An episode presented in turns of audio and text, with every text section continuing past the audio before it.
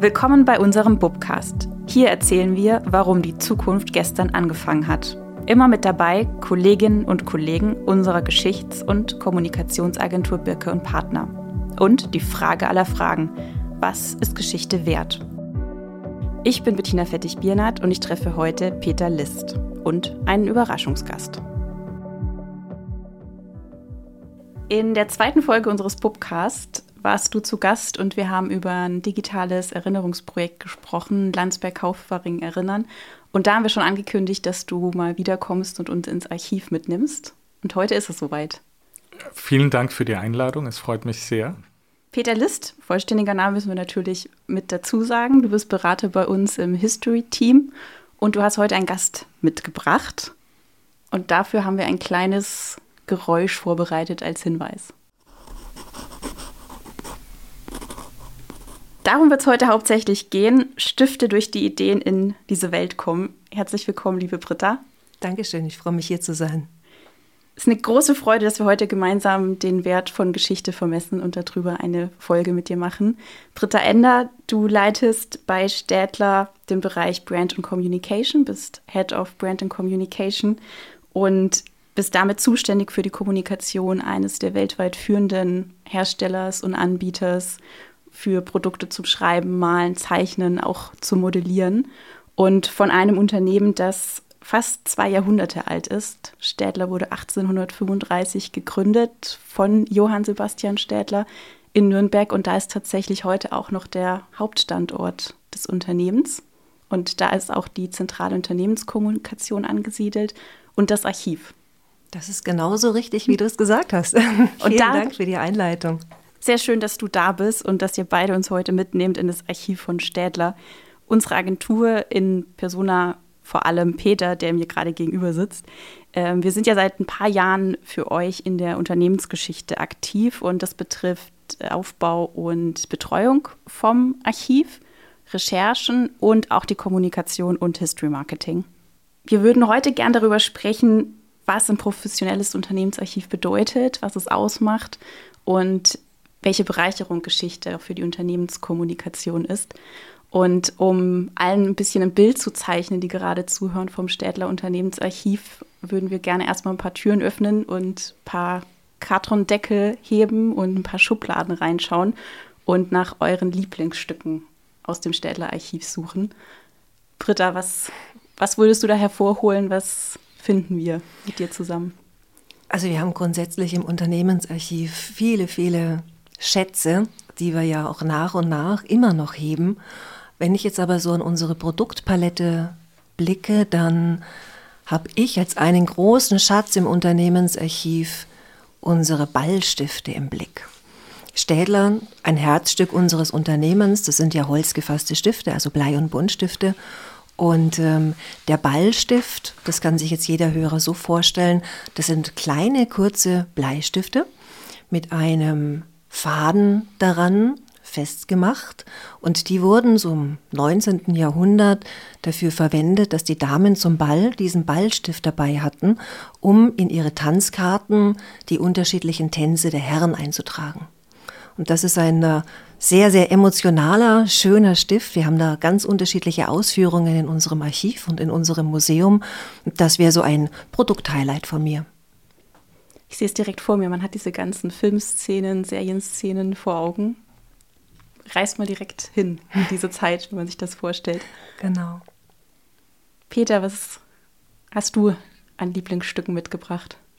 Was ganz Besonderes, was ich heute mitgebracht habe, ist, ich beginne mit meiner Preisliste. Eine der ältesten Preisliste, die wir, Preislisten, die wir im Archiv haben, die ist von ca. 1855 und zeigt eigentlich auch schon, dass die Sammlung genauso alt wie das Unternehmen ist quasi. Also dass man seit Beginn an auch begonnen hat, ähm, wichtige Dokumente, Produkte, Werbemittel zu sammeln und die einfach auch zu archivieren. Und das ist halt heute für uns ein ganz besonderer Schatz, weil wir einfach dadurch sehr viel nachvollziehen können, wie das Sortiment damals war, welche Produkte es gab, wie diese Pro Produkte ausgesehen haben. Und deshalb ist ähm, einer meiner größten Schätze diese alte, alte Preisliste. Ähm, ganz spannend ist vielleicht auch noch, wir haben von einem ähm, von den Anfängern quasi von 1850 bis 1878 ungefähr, ungefähr eine Farbstiftrezeptur, also ein Rezept für Farbstifte. Das ist, ähm, wie wir wissen, beziehungsweise die Hörer aber noch nicht wissen, die Hörerinnen, ist, dass ähm, Johann Sebastian Stedler, also der Firmengründer, auch ähm, der Erfinder des Farbstifts ist, wie wir ihn heute kennen. Und einer seiner Nachfahren hat nämlich die Rezeptur aufgeschrieben, also wie diese Farbstifte damals zusammengesetzt waren, die Minen. Und ähm, dieses Rezept haben wir auch im Unternehmensarchiv und es ist wahrscheinlich das älteste Farbstiftrezept, was es auf der Welt gibt. Also mir wäre kein älteres bekannt. Und das ist auch so ein kleines Highlight quasi. Du hast jetzt angesprochen, Peter, fast äh, zwei Jahrhunderte Überlieferung, die jetzt heute im Städler Archiv zugänglich sind. Britta, wie ist es denn entstanden oder zustande gekommen, dass Städler heute darauf zugreifen kann und diese tollen Objekte, Originale tatsächlich heute noch da sind? Wir haben das große Glück, dass bei Städler die Geschichte, die Historie und die alten Produkte, Dokumente schon immer eine Wichtigkeit hatten. Das ist ja nicht in allen Unternehmen so. Oft wird nach vorne geschaut, gar nicht wirklich zurück. Und äh, wir hatten das Glück im Unternehmen, dass es immer Menschen gab, die gesammelt haben. Die, die, die Produkte gesammelt haben, die Dokumente, die Rezepturen, wie wir gerade gehört haben, eben auch. Und ähm, wenn ich so in unserer Städler-Chronik blättere, dann ist es maßgeblich auch äh, Dr. Rudolf Geiger gewesen, der 1953 zu Städler kam, damals die Werbeleitung inne hatte und äh, der da ein großer Pionier für uns war. Das heißt, Altes bewahrt hat, ähm, dass die ersten Archivtätigkeiten begonnen hat. Es gab damals schon ein Werbemittellager, es gab damals ein Produktlager und äh, er hat, denke ich, maßgeblich dazu beigetragen, dass wir so einen guten Grundstock hatten und eben äh, auf sehr, sehr alte Dokumente und Produkte zurückgreifen können. Wie kann man sich das vorstellen, was es im Alltag bedeutet, ein Unternehmensarchiv in ein Unternehmen zu integrieren? Gerade auch, welche Rolle können wir da als Agentur einnehmen? Wir hatten zum Glück schon immer Kolleginnen und Kollegen im Haus, die fürs Archiv zuständig waren. Ich hatte gerade gesprochen über Dr. Geiger. Es gab natürlich davor und danach auch noch andere Kolleginnen und Kollegen, die äh, das Archiv betreut haben, fleißig gesammelt haben, dokumentiert haben und mit dem ganzen Know-how des Unternehmens, aber auch der Produkte ähm, maßgeblich für den Wachstum unseres Unternehmensarchivs beigetragen haben. 2018 war es dann soweit, dass wir uns überlegt haben, dass wir das Potenzial vom Archiv noch nicht ganz ausschöpfen. Dass aus dieser ähm, Archivtätigkeit, aus den Materialien noch viel mehr rauszuholen ist. Wir haben uns überlegt, was es dafür braucht und äh, ein Punkt war für uns ganz klar die Digitalisierung des Archivs. Wir haben natürlich lange, lange unsere analogen Produkte auch analog archiviert und kamen dann zur ja, Überlegung, dass es einfach jetzt auch Sinn macht, diese Archivalien äh, zu digitalisieren und auch ähm, die Archivarbeit zu professionalisieren.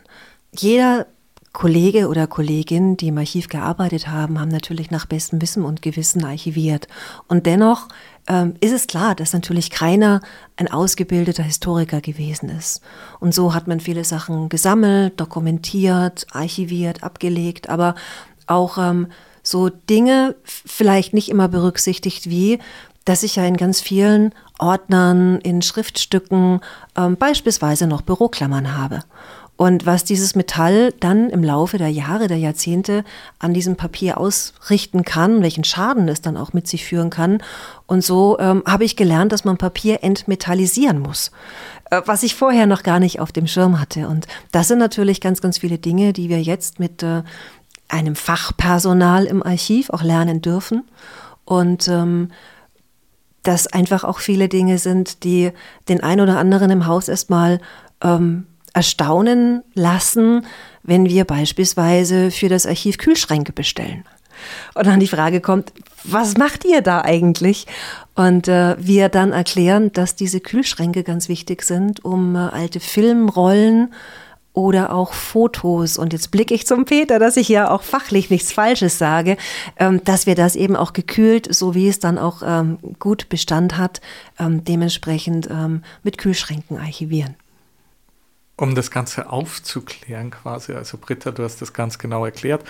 Ähm, für die Zuhörer vielleicht noch eine kurz, ein kurzer Nachsatz, also unsere unterschiedlichen Materialien Papierquellen, Film, Fotografien, Produkte brauchen unterschiedliche Lagerbedingungen, um sie längstmöglich zu erhalten quasi. Also das ist ja eins unserer Ziele im Archiv, dass wir quasi das, was wir sammeln, auch so lange wie möglich erhalten. Also alles wird sich irgendwann zersetzen, aber wir versuchen diesen Prozess ja quasi rauszuzögern und ähm, Papier mag es nicht so frisch wie eine Fotografie und dafür brauchen wir auch Kühlschränke, damit wir unsere Fotografien, negative Filmrollen etc. einfach kühler einlagern können als die restlichen Materialien. Peter, du bist jetzt seit ein paar Jahren auch im Städler Archiv viel vor Ort. Seit Sommer 2019 darf ich im Städler Archiv ähm, das Projekt begleiten bzw. auch unterstützen und ähm, habe mehrere Aufgabengebiete eigentlich. Also Britt hat das gerade erwähnt. Also das eine ist natürlich, dass wir diese Schätze, die wir gerade vorher kurz vorgestellt haben oder zwei, drei Beispiele dazu genannt haben, dass die so lang wie möglich erhalten bleiben. Also das ist so eine ganz wichtige Aufgabe, die wir gemeinsam umsetzen und da einfach den perfekten Raum dafür schaffen.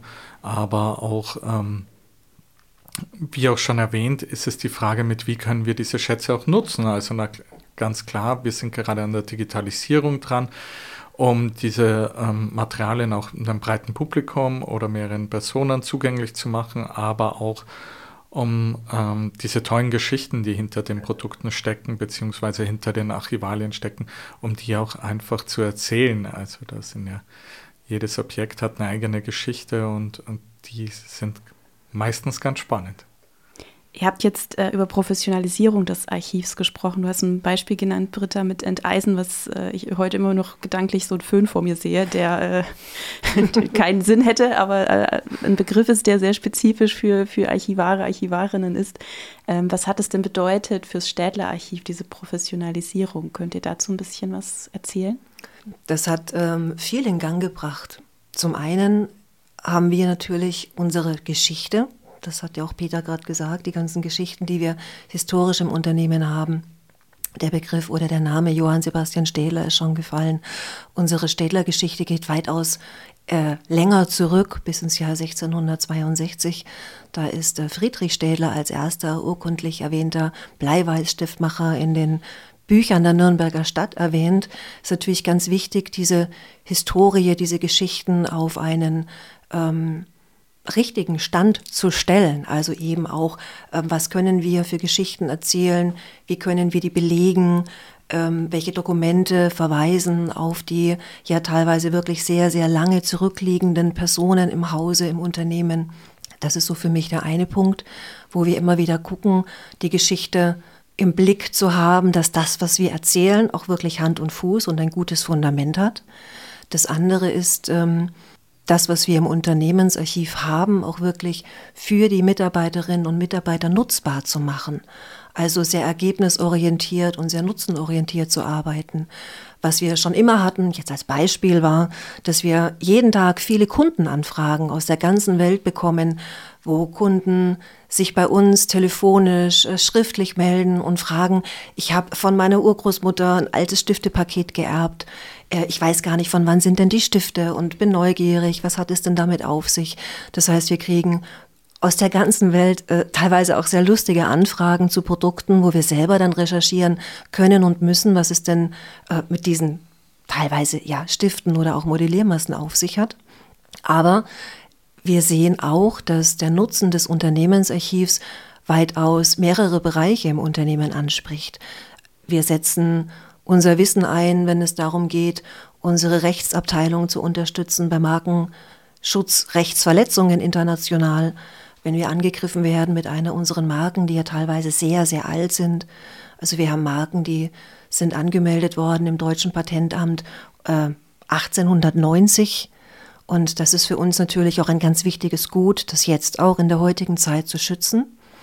Und wir haben aber auch Kollegen aus dem Vertrieb, aus dem Marketing, die das Produkt- und Fachwissen im Archiv nutzen, wie zum Beispiel für Produktjubiläen. Auch hier ein Beispiel zu nennen, 120 Jahre Norris.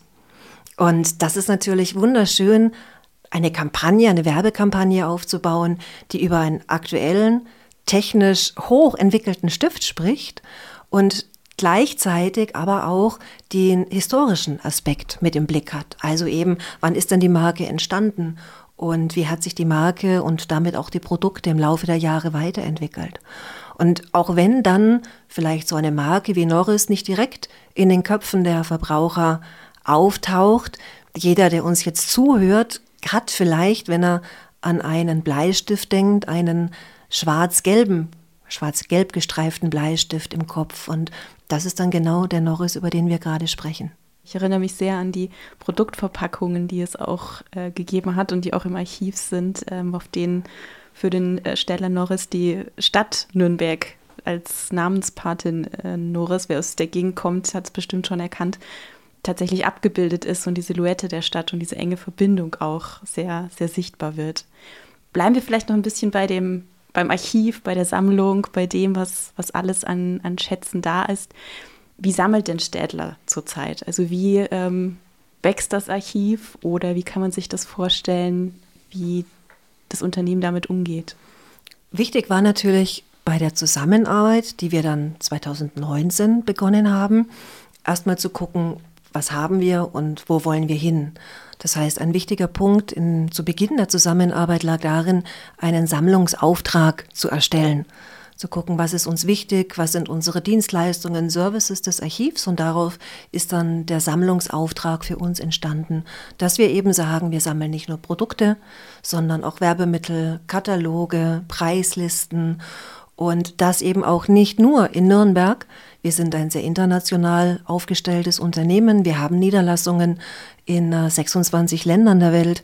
Wir liefern unsere Produkte in über 150 Länder der Welt und versuchen natürlich aus allen Ecken der Welt auch dann die Werbematerialien beispielsweise zu unseren Produkten auch zu bekommen.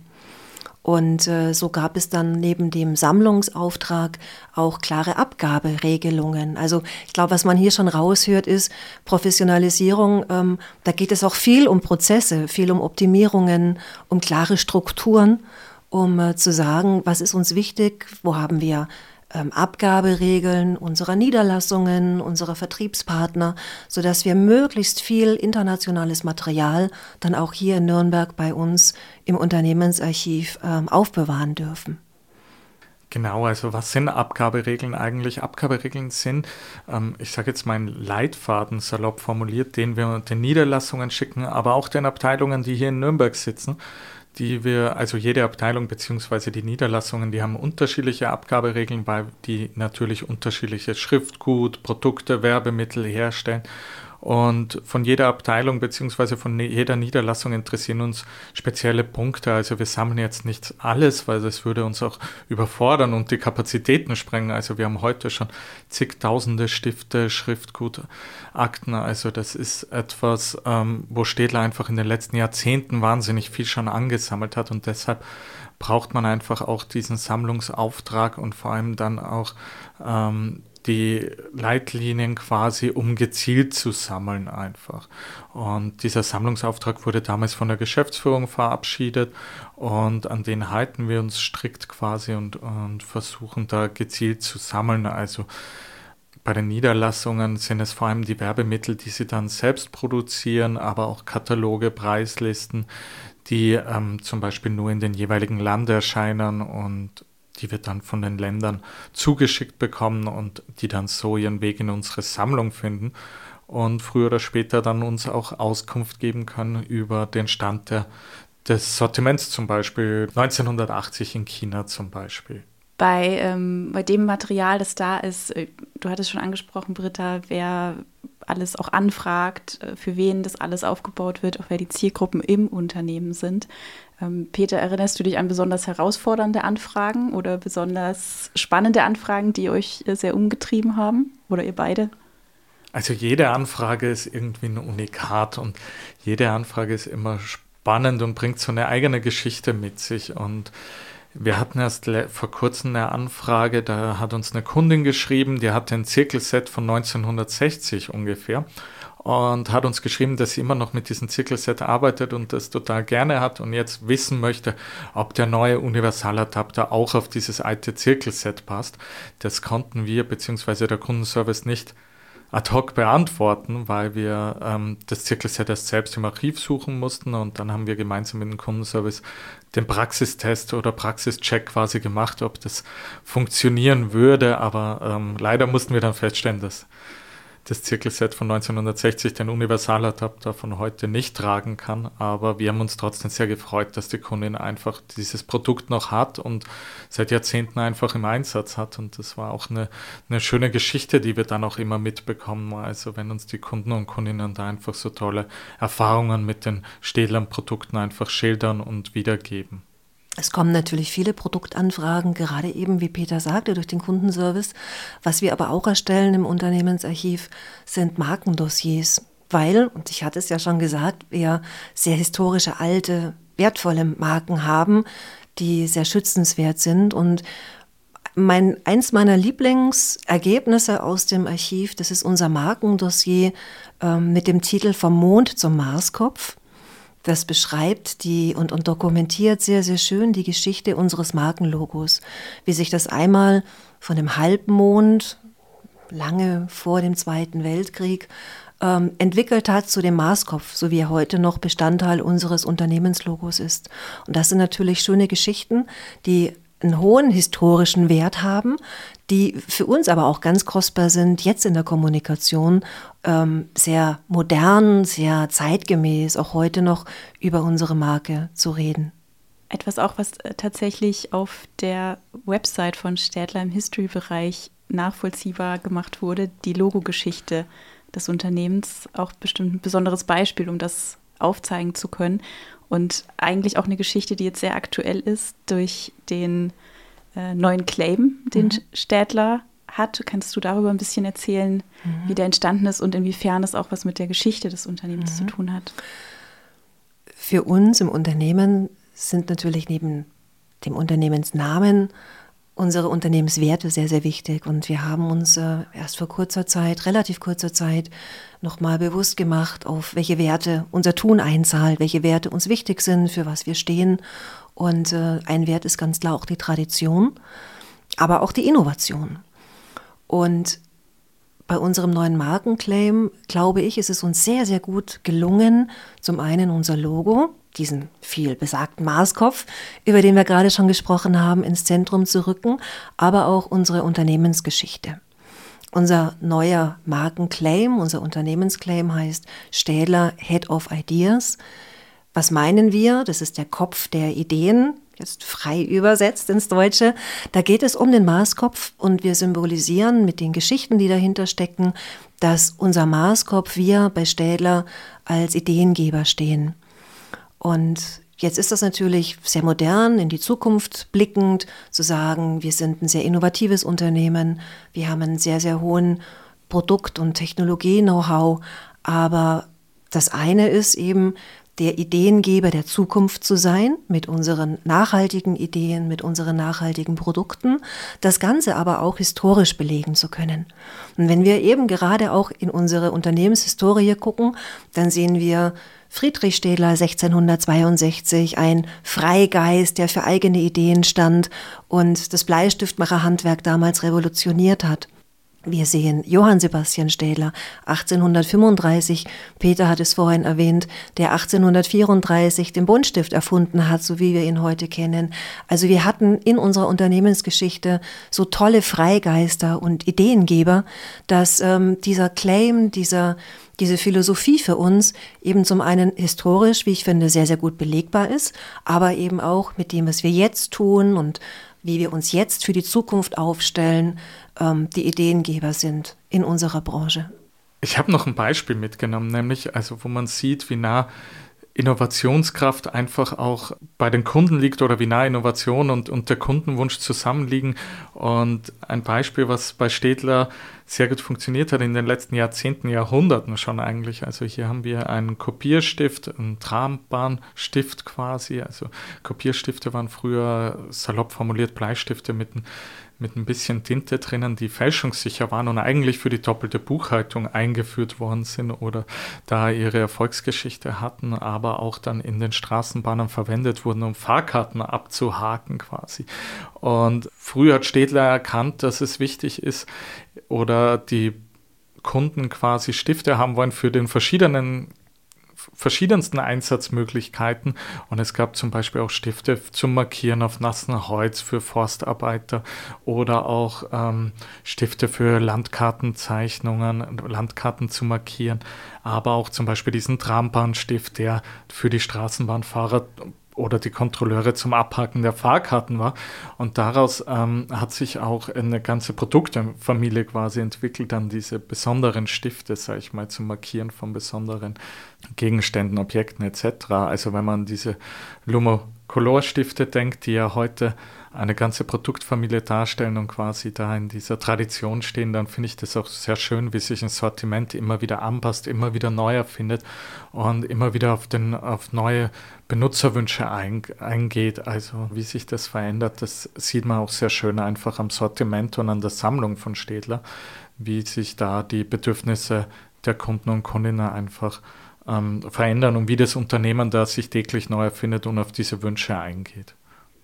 Der spiegelt sich eigentlich in den Städtler-Produkten auch eine Kulturgeschichte des Schreibens, des Lernens, des Ideenentwickelns, auch was Overhead-Projektorfolien angeht. Das ist ja auch ein besonderer Teil der Städtler-Geschichte. Unbedingt. Ich glaube, viele, und das ist auch in äh, unterschiedlichen Ländern der Welt nochmal anders besetzt, aber ich denke auch gerade in Deutschland werden viele, wenn sie an die Marke Städler denken, ähm, noch den Zirkel und das Reißbrett und alles rund ums technische Zeichnen in Erinnerung haben. Städler waren in den 1970er, 80er Jahren ähm, der Maßstab fürs technische Zeichnen. Und das ist jetzt beispielsweise ein Produktfeld, das es heute nicht mehr gibt. Und das ist der Digitalisierung zum Opfer gefallen. Die wenigsten wissen noch, was äh, technische Zeichenprodukte sind. Und das ist natürlich auch immer wieder die Herausforderung, sich äh, kulturell, sich ähm, ja bei allem, was äh, die, die Kundenbedürfnisse anbelangt, auch neu aufzustellen und äh, weiterzuentwickeln. Ich glaube, eine Konstante, die man auch bei uns in dem Archiv sieht, das ist, dass Städler schon immer sehr, sehr nachhaltige Produkte hatte. Wir haben ein Schulsortiment aus den 1970er, 80er Jahren, ähm, wo wir das Thema Nachhaltigkeit, Umweltschutz schon ganz äh, laut und explizit kommuniziert haben. Ähm, das war zu einer Zeit, da spielte das bei vielen noch gar keine Rolle. Und ähm, das ist ein roter Faden, der sich bei uns durch die Produkte durchgezogen hat. Aber auch hier muss man sich natürlich immer wieder neu erfinden und gucken, ähm, was wirklich nachhaltig ist, was äh, das Unternehmen als Beitrag dazu leisten kann. Und das ist, glaube ich, spannend und das wird auch in 100, in 200 Jahren extrem spannend sein, was wir jetzt für Produkte auf dem Markt haben.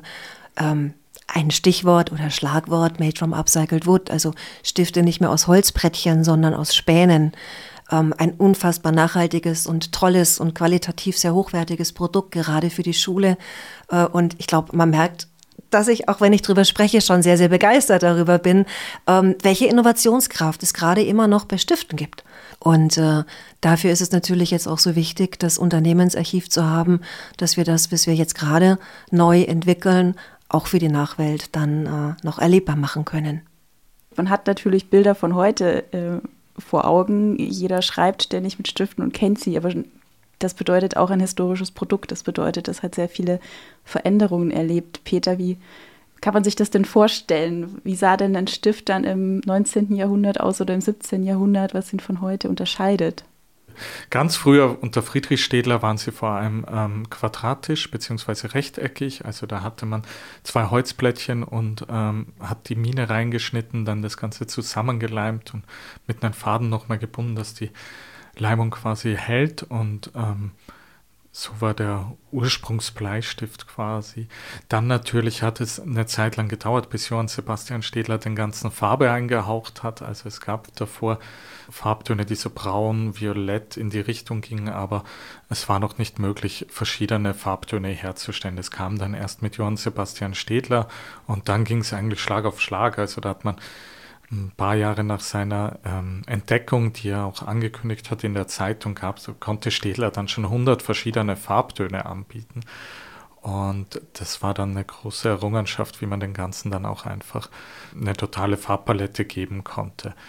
Was sich verändert hat, ist die Minenzusammensetzung. Also die hat sich immer wieder verändert und ähm, man merkt es, wenn man mit einem Stift von heute schreiben würde und mit einem Stift vor 100 Jahren, dass der heutige Stift einfach leichter über das Papier gleitet, dass es angenehmer geworden ist.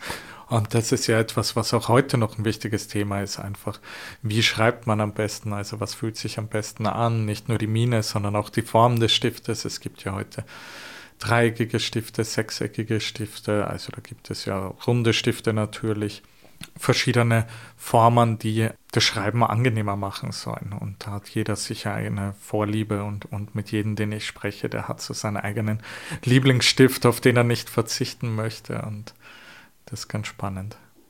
Die Buntstifte haben sich einfach, also wenn man selbst als Kind gemalt hat und heute einfach wieder malt, wahnsinnig verändert in den letzten 20, 30 Jahren, sage ich. Also man merkt es auch an der Bruchfestigkeit Festigkeit zum Beispiel. Wenn ich heute mit meiner Tochter male, ist das ein ganz, sind das ganz andere Stifte, als mit denen ich damals vor 20, 30 Jahren gemalt habe. Und dennoch kommt manchmal auch die Forschung und Entwicklung zu uns ins Archiv und sagt, Mensch, hier gibt doch noch alte Rezepturen, lasst uns mal gucken, was hat sich denn verändert, wie haben wir es denn damals gemacht? Also auch hier immer wieder zu gucken, mit welchen Rohstoffen wir arbeiten und äh, auch immer mal wieder ähm, so innovativ und äh, fortschrittlich und äh, technisch wir sind, äh, einen Blick zurückzuwerfen und zu sagen, was, was haben denn die Produkte von früher ausgemacht? Was haben wir denn damals verwendet? Gibt es was, was man ableiten kann, wo man sich auch von alten Produkten heute noch inspirieren lassen kann? Wie ist denn die Range der, des Materials, das im Archiv ist? Also wir haben jetzt gesprochen über Johann Sebastian Städler als Unternehmensgründer, sein Vorfahr Friedrich Städler, aber diese so alten Stifte, sind wahrscheinlich ja heute nicht mehr da. Also wie recherchiert man zu dieser Geschichte auch im 19. Jahrhundert, im 20. Jahrhundert? Auf was kann man sich da stützen? Ein paar Beispiele, was man aufheben sollte, kann, um an solche Informationen zu kommen. Auf der einen Seite haben wir das ganz große Glück im Städler Unternehmensarchiv, dass die Sammlung sehr weit zurückreicht. Also die frühesten Produkte beziehungsweise auch Archivalien, also wie zum Beispiel dieser Katalog, reichen ja bis 1850 zurück und da haben wir einfach eine sehr große Zeit, die wir damit abdecken können. Und ansonsten gibt es noch andere öffentliche Archive, die auch immer gerne Auskunft geben und Unterlagen haben, die auch unsere Geschichte bzw. die Städler-Geschichte betreffen. Aber natürlich bei Papierarchivalien, sage ich jetzt mal, besonders die Ratsverlässe, wo Friedrich Städler das erste Mal erwähnt wird, die liegen ja nicht im Städler Unternehmensarchiv, sondern die liegen im Staatsarchiv. Und da kann man, also da muss man dann auch immer mit den Kollegen und Kolleginnen vor Ort in Kontakt treten, um sich diese Unterlagen anzuschauen, beziehungsweise auch ein Digitalisat davon zu bestellen. Interessant ist auch die Zusammenarbeit mit den Museen in der Region. Also Städler ist ja sehr eng mit der Stadt Nürnberg verbunden. Also man ist ja ein Unternehmen, welches in Nürnberg gegründet worden ist und seit 1835 auch in Nürnberg ansässig ist. Also man ist innerhalb der Stadt umgezogen. Auch ähm, Johann Sebastian Städler ist mehrmals umgezogen mit seiner mit seiner kleinen Firma und ähm, es gab dann ein paar Stationen in Nürnberg. Das ist ganz spannend, wie eng einfach die Geschichte von Städler auch immer mit der Geschichte der Stadt verbunden ist. Und daher lohnt es sich auch einen Blick über den eigenen Zaun zu werfen, sage ich jetzt mal, in die Museen der Stadt rein, in die Sta städtischen Archive oder in, Stadt, in Staatsarchiv, aber auch in Stadtarchiv, die da auch einfach immer wieder Berührungspunkte haben mit den Unternehmen, Überschneidungen haben oder auch selbst sammeln, wie zum Beispiel das Museum für Industriekultur hat einfach auch selbst eine, eine Sammlung an Schreibwaren und da gibt es dann einfach Überschneidungen beziehungsweise auch Unikate, die nur wir haben im Unternehmensarchiv, aber auch zum Beispiel das ähm, Museum für Industriekultur hat eine wahnsinnig tolle Sammlung, wo auch ähm, Unikate liegen, die dann nur dort liegen. Welche Bedeutung hat denn das Archiv und die Geschichte für die Beschäftigten selbst? Also wie würdest du das einordnen, Britta? Naja, ich glaube, es ist immer wieder wichtig, den Nutzen des Unternehmensarchiv äh, deutlich zu machen. Dass es da nicht darum geht, ähm, alte verstaubte Dokumente aufzuheben, sondern dass ich die auch wunderbar für heutige Geschichten, History Marketing, großes Schlagwort, nutzen kann. Und ich glaube, das Unternehmensarchiv ist für die Markenführung auch in jedem Unternehmen ganz, ganz wichtig. Und jetzt ist Städler eines der ältesten Industrieunternehmen Deutschlands und da gehört das Unternehmensarchiv dazu.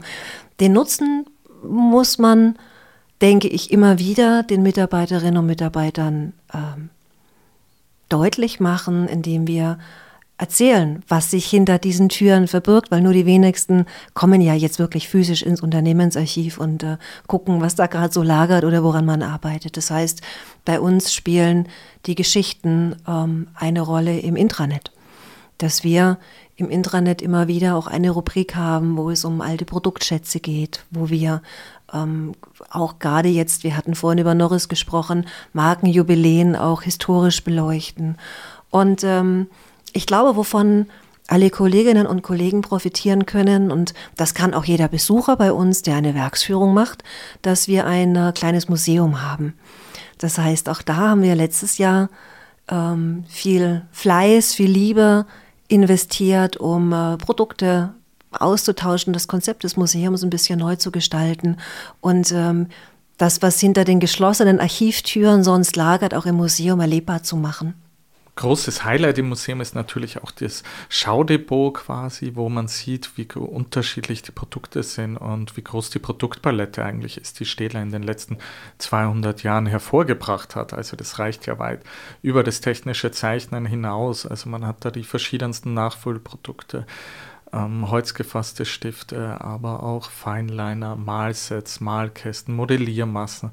Und das ist einfach sehr toll, wenn man das alles mal auf so einen Blick sieht und die meisten werden dann gleich an ihre Kindheit auch erinnert und erinnern sich an ähm, die Produkte, wie sie sie selbst noch genutzt haben. Da kann man auch ganz viel erzählen mit den ähm, Produktverpackungen quasi. Also das ist ja nicht nur eine Geschichte, eine Unternehmensgeschichte, die man da sammelt, sondern auch eine Designgeschichte. Und das ist ganz spannend, wenn man ein Produkt sieht, was seit 120 Jahren auf dem Markt ist, also wie es sich verändert hat, aber wie auch sich die Verpackung dazu verändert hat. Du hast jetzt, Britta, viele Beispiele auch erzählt und genannt und ähm, warum das Archiv für das Unternehmen wichtig ist. Wenn ich persönlich fragen darf, was ist so deine eigene Motivation, dein Antrieb, diesem Archiv sich zu widmen und vor allem auch die Geschichte in die Kommunikation zu bringen? Mhm.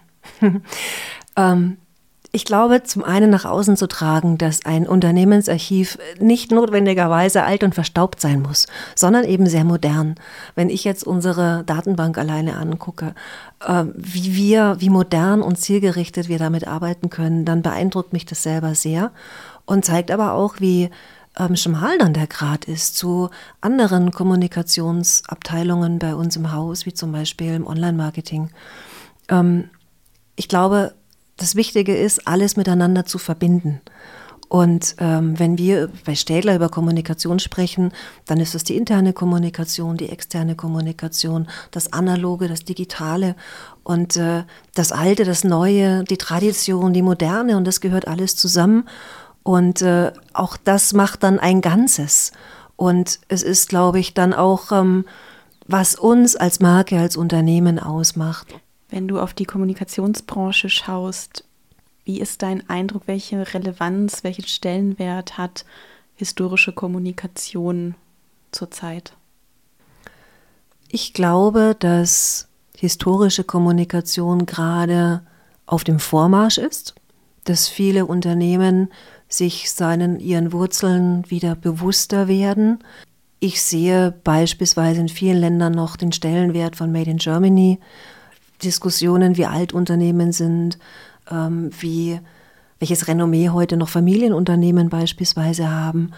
Und äh, ich bin der Meinung, dass History Marketing ein Kanal, ein Mittel der Kommunikation ist, das in einen guten Kommunikationsmix dazugehört. Dann vielen herzlichen Dank, Britta und Peter, dass wir mit ins Städtler Archiv und in die Unternehmensgeschichte reisen durften und ihr uns all diese Eindrücke mitgebracht habt. Ähm, ich finde, es ist sehr deutlich geworden, welche Chancen und Perspektiven möglich sind, wenn man sich der Unternehmensgeschichte widmet und sind sehr gespannt, was im Städtler Archiv und in der Unternehmensgeschichte in der nächsten Zeit noch passieren wird. Dankeschön. Hat viel Spaß gemacht, hier gewesen zu sein und wir halten euch natürlich gerne auf den Laufenden. Vielen Dank. Entdecken Sie weitere Stories auf birke.de oder schreiben Sie uns an podcast.birke.de.